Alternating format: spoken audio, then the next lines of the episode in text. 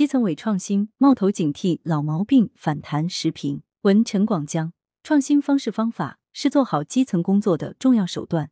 然而，有的地方出现造词式创新、复制式创新、亮点式创新等苗头，片面追求标新立异，忽视实际工作效果和群众需求，增加基层负担，破坏基层政治生态。部分基层受访者反映。少数干部急功近利、甩责任、求短效的不良心态，是导致伪创新现象在基层冒头的重要原因。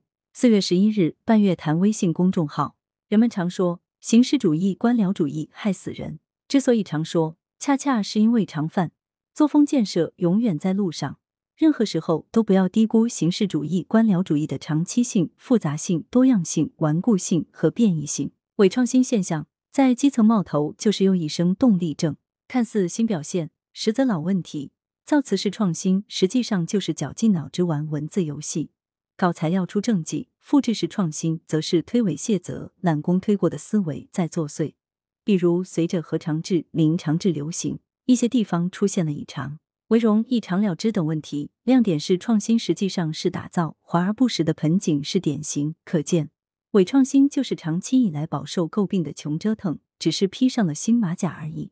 基层伪创新现象不仅空耗资源、增加基层负担、折损公信力，还会挫伤基层的首创精神。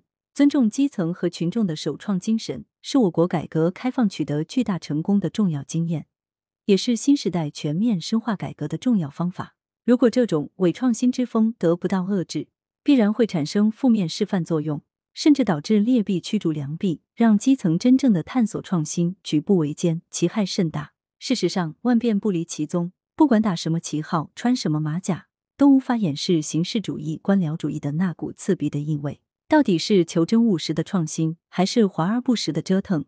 老百姓一眼就能看出来。相关基层干部及上级领导更是心知肚明。有媒体曾一针见血的指出，形式主义、官僚主义在一些人那里，如臭豆腐，闻起来臭，吃起来香，上有所好，下必甚焉。有基层干部坦言。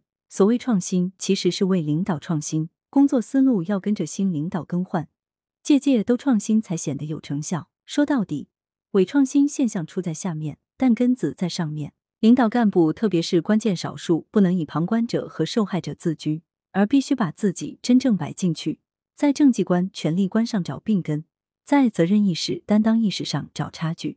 二零一九年三月。中共中央办公厅印发《关于解决形式主义突出问题、为基层减负的通知》，将二零一九年确定为基层减负年，首次就基层减负工作作出全面部署。三年来，党中央出台一系列部署举措，为基层干部减负，为治理能力增效，党风政风焕然一新，社风民风持续向好。尽管如此，仍需保持警惕，紧盯隐形变异问题，严防老毛病反弹回潮。总之，历届形式主义、官僚主义铲除滋生伪创新土壤，既需要钉钉子的精神，又需要刀尖向内的勇气。羊城晚报时评投稿邮箱：wbspycwb 点 com。来源：羊城晚报羊城派。图片：半月谈。责编：张琪、江雪源。